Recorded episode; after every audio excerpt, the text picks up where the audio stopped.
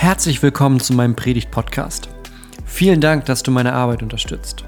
Und tatsächlich bin ich auch weiter auf deine Hilfe angewiesen. Wenn du magst, teil die Predigten mit deinen Freunden, teil meine YouTube-Videos mit Leuten auf Facebook, auf Twitter oder wo du sonst so unterwegs bist. Denn damit verbreiten wir die rettende Botschaft von Jesus Christus. Weitere Informationen findest du auf www.pastorgonner.de. Und bevor es richtig losgeht, hier noch ein kleiner Trailer für unsere Konferenz Die große Freiheit im Mai 2020.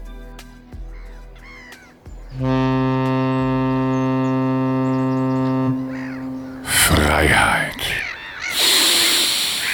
Freiheit zum Einatmen. Träumst du auch davon? Dann komm nach Hamburg. Vom 1. bis 3. Mai feiern wir die große Freiheit 2020. Eine Konferenz wie frische Luft für deinen Glauben. Mit erstklassigen Referenten, guter Musik und einer befreienden Botschaft. Tickets ab sofort auf frei und los.de. Die Erfahrung von Krieg und von Leid ist, glaube ich, das Prägendste, was ein Mensch erleben kann. Ich höre das oft in so den letzten Gesprächen, die es heute noch gibt von Menschen, die tatsächlich als ganz kleine Kinder den Krieg noch erlebt haben. Wie sie dann so die einzelnen Erinnerungen, die da sind, davon etwas erzählen und wie so ein kleiner Moment, wenn das selbst nur erinnerbar ein paar Monate waren, wie die ein ganzes Leben geprägt haben. Genauso gibt es in vielen Haushalten, bei uns zum Beispiel auch, auf dem Dachboden meiner Großmutter so einen Schrank mit einer Schublade und da sind ganz viele Briefe drin, die Verwandte aus dem Krieg von der Front nach Hause geschrieben haben. Und die liegen da oben in einer Schublade und in diesen Briefen da ist ja ganz viel Trostlosigkeit und ganz viel Verlorenheit gesammelt auf diesem Papieren. Es gibt ein Zitat, das möchte ich euch am Anfang mal vorlesen. Das hat ähm, Charles Spurgeon gesagt, ein Pastor aus England vor 150 Jahren. Der hat gesagt, in die Geschichtsbücher trägt man doch die Unglücksfälle der Völker wie Kriege, Hungersnot, Seuchen, Erdbeben und dergleichen sorgfältig ein. Um wie viel mehr sollten wir auch Denkschriften über Gottes Wohltaten anfertigen? Sagt, wir führen ganz genau Buch über die ganzen schlimmen Dinge, die passieren. Aber wäre es nicht auch gut, wenn wir ganze Bücher füllen würden mit dem Guten, was uns passiert? Heute ist der Volkstrauertag. Und man hat es in den beiden Lesungen vorhin schon gehört, es geht um das Thema Leid, um das Thema Gerechtigkeit, um das Thema, wieso ist unsere Welt so, wie sie ist und nicht anders. Und die erste Lesung, die wir gehört haben, ist aus dem Buch Hiob. Und über den Text möchte ich jetzt heute auch predigen. In dem Text geht es darum, dass Leiden und Tod im menschlichen Leben unausweichlich sind. Das ist die Erfahrung, die Hiob macht. Man kommt nicht an Leid, man kommt nicht am Tod vorbei. Und deshalb geht es heute in der Predigt um drei Realitäten des menschlichen Leidens und Gottes Eingreifen. Ja, drei Realitäten, die für jeden von uns eintreten können und eintreten werden in unserer menschlichen Zeit, die wir haben. Und gleichzeitig aber Gottes Eingreifen, so wie in dem Zitat. Nicht nur die Dinge aufschreiben, die schlimm sind, sondern auch die, die gut sind. Das ist Kapitel 14 bei Hiob. Ich lese mal ein kleines Stück vor. Der Mensch, geboren von der Frau, lebt kurze Zeit und voll Unruhe ist sein Leben. Es geht auf wie eine Blume und fällt ab flieht wie ein Schatten und bleibt nicht bestehen. Ich glaube, das ist schon der, diese erste Realität vom menschlichen Leben. Das menschliche Leben ist kurz und ganz flüchtig. Viele von euch kennen die Geschichte von Hiob bestimmt oder die kennen zumindest den Begriff Hiobs Botschaft. Eine Hiobs Botschaft ist eine Nachricht, die man nur wirklich nicht mehr gebraucht hätte. Und der Hiob, der ist in der Situation, dass nach und nach alles in seinem Leben wegrutscht und verschwindet. Am Anfang des Buches Hiob, da ist ein reicher Mann, ein Bauer, ein, der hat ganz viel Besitz, ganz viele Felder, ganz viele Tiere, eine große Familie, eine Dienerschaft, Geld, alles, was man sich vorstellen kann. Und nach und nach verschwinden die Dinge. Sein Vieh wird krank und stirbt. Seine Kinder, seine Frau sterben nach und nach auch.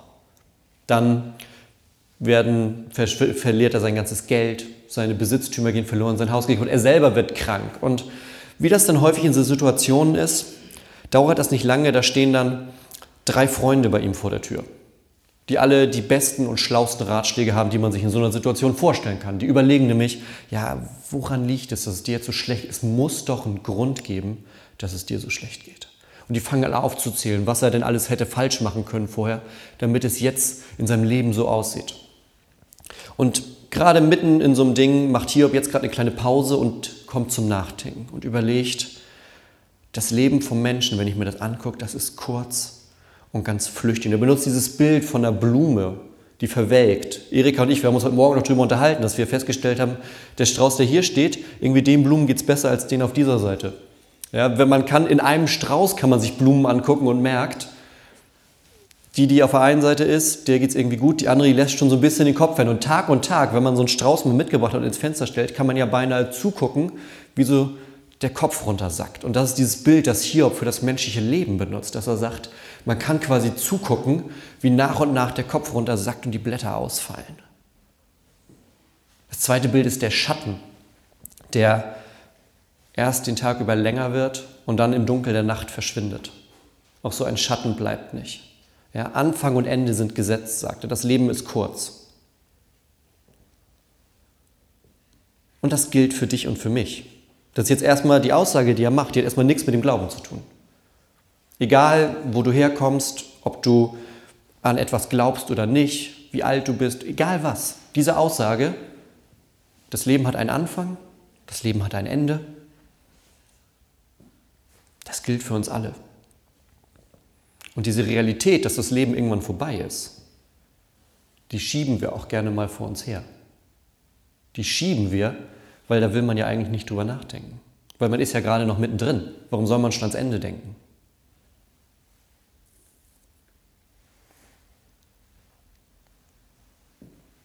Und ich glaube, es gibt ganz verschiedene Situationen, in denen man darüber nachdenkt und daran denkt, dass es aber eigentlich doch irgendwann ein Ende hat, dass das Leben sich voran bewegt. Bei mir war es jetzt in den letzten Wochen so, als ich Vater geworden bin. Weil auf einmal ist da jemand, der wie so eine kleine Uhr ist. Man merkt, ein paar Wochen sind rum, der erste Schlafanzug passt ja schon gar nicht. Der war am Anfang noch zu groß. Und jetzt will man ihm abends den Schlafanzug anziehen und der passt da gar nicht mehr rein. Und okay, muss man eine Nummer größer nehmen. Offensichtlich ist schon wieder so viel Zeit vergangen, ohne dass ich es gemerkt habe, dass die erste Kleidung schon nicht mehr passt. Und natürlich sagen dann alle, ja, genieß die Zeit. Pass auf, das geht so schnell vorbei. Das geht so schnell vorbei. Genieß die Zeit. Du kannst gar nicht zugucken, da gehen die schon in die Schule. Und an diesem kleinen Schlafanzug merke ich das auch so ein bisschen tatsächlich, dass da Wahrheit dran ist. Und das ist so ein Moment, wo man mit einem mal ganz spürbar hat, die Zeit schreitet voran, egal was du machst. Du kannst das noch so sehr beobachten, es geht immer weiter. Und ich merke das auch, wenn ich mit, mit Menschen am Sterbebett sitze. Weil da ist auf einmal auch ganz, ganz präsent dieser Moment. Die Zeit ist vorangegangen. Ich kann mich gerade noch erinnern, wie wir goldene Hochzeit gefeiert haben. Ich kann mich noch erinnern, wie meine Kinder geheiratet haben. Und jetzt ist es schon vorbei für mich. Auch da werden diese Zeiträume ganz, ganz eng mit einem Mal. Und die, diese Erkenntnis ist da, das Leben ist eigentlich relativ kurz. Hiob macht aber noch weiter, er ist da noch nicht fertig. Er sagt, und auch auf diesen, also auf den Menschen, richtest du dein Augenmerk. Du ziehst mich vor dir ins Gericht. Kann wohl ein Reiner von den Unreinen kommen? Auch nicht einer. Kann denn ein Reiner vom Unreinen kommen? Auch nicht einer. Hier benutzt er so dieses Bild von rein und unrein. Das ist in der Bibel ganz, ganz oft drin, weil das, das beschreibt, wie die Welt zurzeit im alten Israel funktioniert. Es gibt Dinge, die sind rein, die sind gut, die sind vor Gott richtig und es gibt Dinge, die sind unrein. Kennt ihr vielleicht dass es zum Beispiel ganz viele Speisevorschriften gibt im alten Israel, weil die Leute sich darüber Gedanken gemacht haben, welche Tiere sind rein, die können wir essen. Welche Tiere sind unrein, die essen wir lieber nicht. Und genauso gab es Regelungen für alles im Leben. Ich muss eine bestimmte Waschung machen, bevor ich den Tempel betreten kann. Weil von Haus aus bin ich erstmal unrein und dann gibt es eine bestimmte Art von ritueller Waschung und dann darf ich in den Tempel reingehen. Aber auch nur bis zu einem bestimmten Punkt. Weil das ganz letzte Stück, da darf nur der Priester rein. Und genauso gibt es für bestimmte Feiertage Regelungen, wie man damit umzugehen hat. Weil das ganze Leben eingeteilt ist in, es gibt Dinge, die sind rein und es gibt Dinge, die sind unrein. Und nun sagt Hiob, aber kann denn überhaupt was Reines von etwas Unreinem kommen? Und dieser eine Vers ist einer von den Versen, die in den Jahrhunderten christlicher Theologie immer benutzt wurden, um die Erbsünde zu erklären. Jetzt werden wir sehr theologisch, um die Erbsünde zu erklären. Erbsünde ist erstmal so ein bisschen schräger Begriff. Ne? Das klingt so wie meine Eltern haben was falsch gemacht und ich habe jetzt das Problem. Und das ist nämlich das Problem an dem Wort. Weil das Wort Erbsünde kommt selber so in der Bibel nicht vor. Da gibt es nur so Sätze wie jetzt hier bei Hiob, der sagt, kann denn überhaupt von was Unreinem etwas Reines kommen? Ja, oder kann ich, kann man sich auch bildlich vorstellen, kann ich denn zum Beispiel mein weißes Hemd in schmutzigem Wasser waschen und mich danach wundern, dass es nicht mehr weiß ist? Ja? Würde man sich nicht wundern. Und Hiob fragt, ja, aber kann denn von etwas Unreinem überhaupt was Reines kommen? Kann denn überhaupt ein Mensch schuldlos vor Gott dastehen, wenn wir doch alle ständig irgendwie in so Dingen verstrickt sind, die man damals als unrein bezeichnen würde, von denen wir vielleicht heute sagen würden, da macht man sich schuldig oder da ist man in Situationen, die sind nicht richtig so.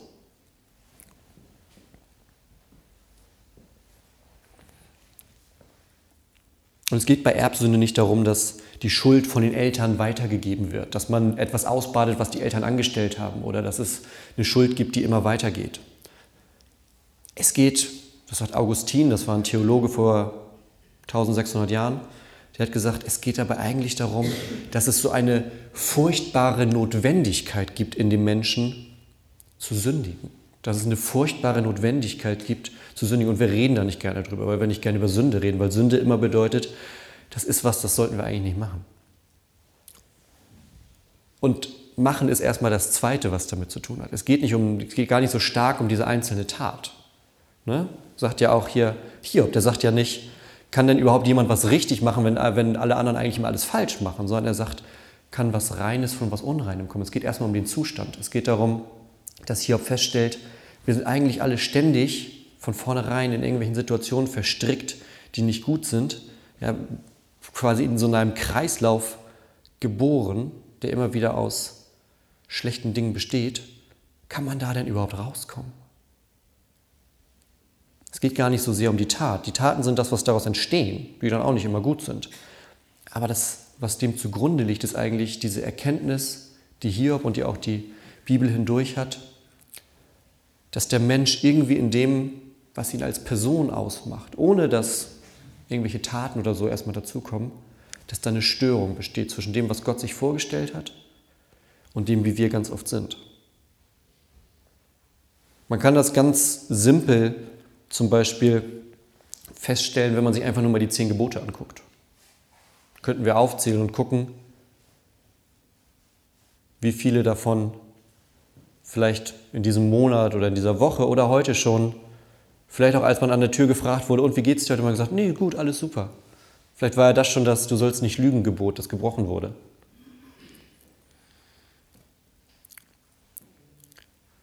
Und in noch größer ja, noch größer. Ich habe das mal nachgeguckt und mir aufgeschrieben, weil heute ja auch Volkstrauertag ist. Und es geht dabei gar nicht so sehr um die Schuldfrage jetzt, sondern es geht darum, dass Gewalt und Leid in unserer Welt bestehen. Ich habe mir mal ein paar Zahlen aufgeschrieben. Laut einer Statistik gibt es 14.553, also bummelig 15.000. 15.000 bekannte Kriege von 36 vor Christus bis heute. 15.000, hat man in Geschichtsbüchern, kann man gucken, 15.000 Kriege, wo aufgeschrieben wurde, Nation so gegen Nation so oder Stadt so gegen Stadt so, gibt es von 15.000 Kriegen Aufzeichnungen. Seit 45, also seit Ende des Zweiten Weltkrieges, gab es über 70 Kriege weltweit und mehr als 200 schwere Gewaltausbrüche. Noch ein paar Jahre weiter, seit 1958 waren über 100 Nationen auf die eine oder andere Weise in einen bewaffneten Konflikt verwickelt. Und in den, und das fasst das nämlich nochmal ganz stark zusammen, und in den über 3100 Jahren der aufgezeichneten Weltgeschichte, also so seit man Geschichtsbücher oder Aufzeichnungen von Städten und Nationen zurückverfolgen kann, also seit ungefähr 3100 Jahren, wo man das so durchgängig verfolgen kann, seit 3100 Jahren der Weltgeschichte war die Welt in dieser Zeit nur 8% im Frieden. 8% der Weltzeit, die wir haben, gab es, wo es wirklich zeigt, wo wir für ein Jahr zum Beispiel keine Aufzeichnung haben, dass da ein Krieg oder ein Konflikt stattgefunden hat. Oder wenn man das umrechnet, sind das dann insgesamt 286 Jahre von diesen 3100. Ich glaube, das zeigt nochmal mit Zahlen diese Erfahrung, von der Hiob spricht. Kann denn etwas Reines aus etwas Unreinem kommen? Verstricken wir uns nicht immer wieder neu darin, dass wir haben das Gefühl, jetzt geht es gerade, jetzt haben wir es gerade hingekriegt und dann geht das Ganze von vorne los. Das ist diese zweite Realität von das Leben ist kurz. Kommen wir zu, das Leben ist auch noch in, diese, in diesen ständigen Kreislauf der Sünde verstrickt. Jetzt können wir denken, okay, jetzt kommt gleich noch Punkt 3, dann geht es wahrscheinlich richtig bergab. Ich lese mal weiter.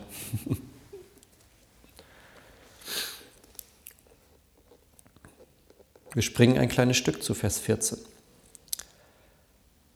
Wenn aber ein Mensch stirbt, wird er dann wieder lebendig? Alle Tage meines Kampfes wollte ich warten, bis meine Veränderung kommt.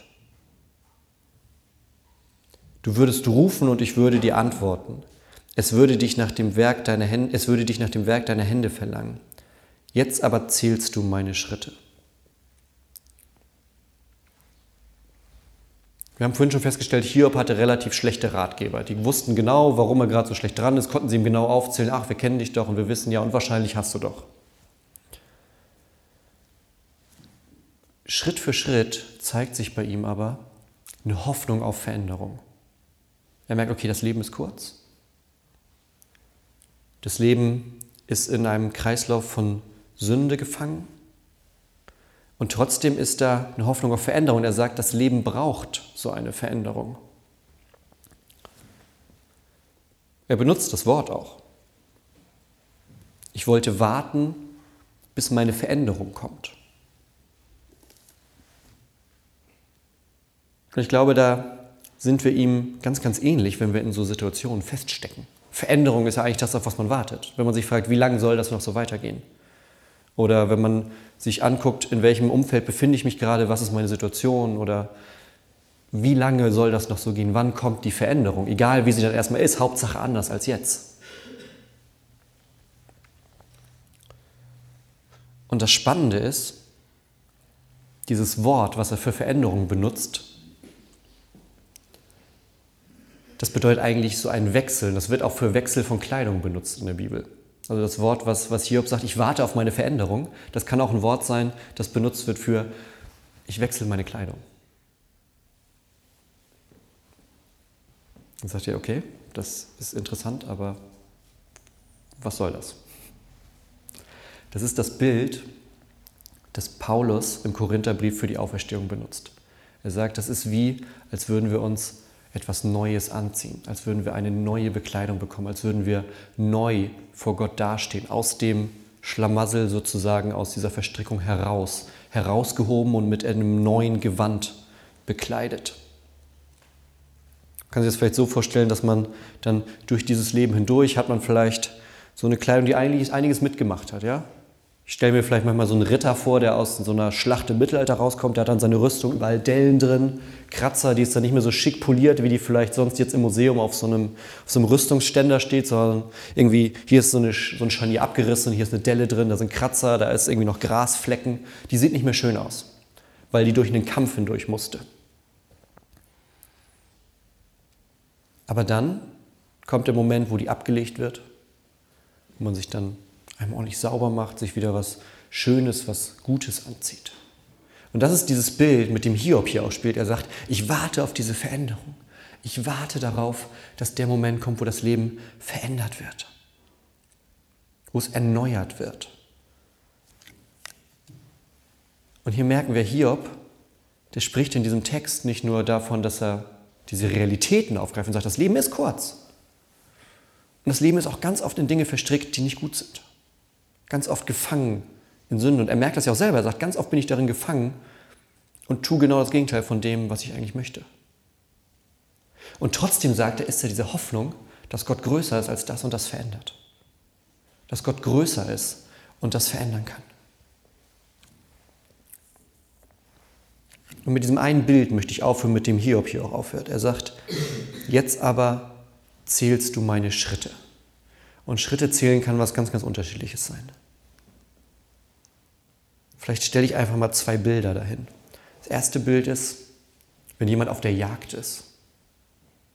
Ein Jäger, der im Schnee eine Spur verfolgt. Der sieht auch Schritte und geht ihn hinterher. Vielleicht zählt er die nicht unbedingt, aber er hat sehr genau einen Blick auf die Schritte und guckt, wo geht's lang, weil er auf der Jagd ist.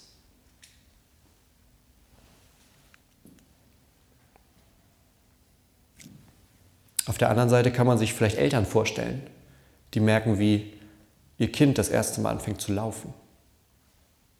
Die sind auch sehr aufgeregt, wenn die Schritte merken. Die sind ganz, ganz aufgeregt, wenn sich da die ersten Schritte und zählen die. Ja, und Hiob sagt, du zählst meine Schritte. Und Gott zählt unsere Schritte nicht wie so ein Jäger, der uns hinterher ist. Gott zählt die Schritte nicht, weil er uns jagt und nur darauf wartet, dass der nächste Fehler passiert, sondern Gott zählt unsere Schritte wie ein Vater. Er zählt unsere Schritte, guckt unseren Weg und freut sich und ist in dem Moment da, in jedem Moment, aber ist dann vor allem da, um diesen Wechsel am Ende, diese Erneuerung herbeizuführen. Und Hiobs Geschichte endet nachher damit, kommen noch ein paar Kapitel, aber sie endet dann nachher damit, dass er genau das merkt, dass er merkt, ich bin in dieser Situation gefangen und das Einzige, was ich habe, ist das Festhalten an Gott. Das Einzige, was ich habe, ist dieses feste Vertrauen, dass Gott diese Veränderung bringen wird. Ich weiß nicht wann, sagt Hiob, aber ich warte. Ich weiß nicht wann, aber ich warte. Und vielleicht ist für den einen oder anderen das ein etwas unbefriedigendes Ende von der Predigt, wenn man sagt, okay, das Leben ist kurz, es ist in Kreislauf von Sünde verstrickt, es gibt eine Veränderung, aber wir wissen nicht genau, wann die kommt, spätestens mit dem Tod. Und Hiob sagt am Ende, naja, alles, was ich machen kann, ist warten. Was ist aber das Starke daran? Was ist das, was diesem Ganzen das Fundament gibt? zu wissen, dass es ein Versprechen Gottes ist. Dass Gott das Versprechen gibt, den Glauben zu schenken und wenn der Glauben da ist, auch die Veränderung zu bringen. Und selbst wenn es bis zu deinem letzten Atemzug dauert, dieses Leben ist nur ein kurzer kleiner Moment auf dem Weg zu dem, was danach kommt. Nur ein kurzes kleines Stück. Die Veränderung, das Herrliche, das kommt danach. Das kommt danach. Und vielleicht können wir bis dahin ja uns ein Beispiel an dem Zitat vom Anfang geben. Nicht nur die Dinge aufzeichnen, die negativ, die zerstörerisch, die vernichtend sind in unserem Leben, sondern auch Stück für Stück das aufzeichnen, wo schon so ein Vorgeschmack, so ein kleiner Lichtstrahl von dieser Veränderung da ist, die Gott uns verspricht um dann mit Hiob zu sagen, ich habe einen Gott, der meine Schritte zählt und das nicht wie ein Jäger, sondern wie ein liebender Vater. Amen.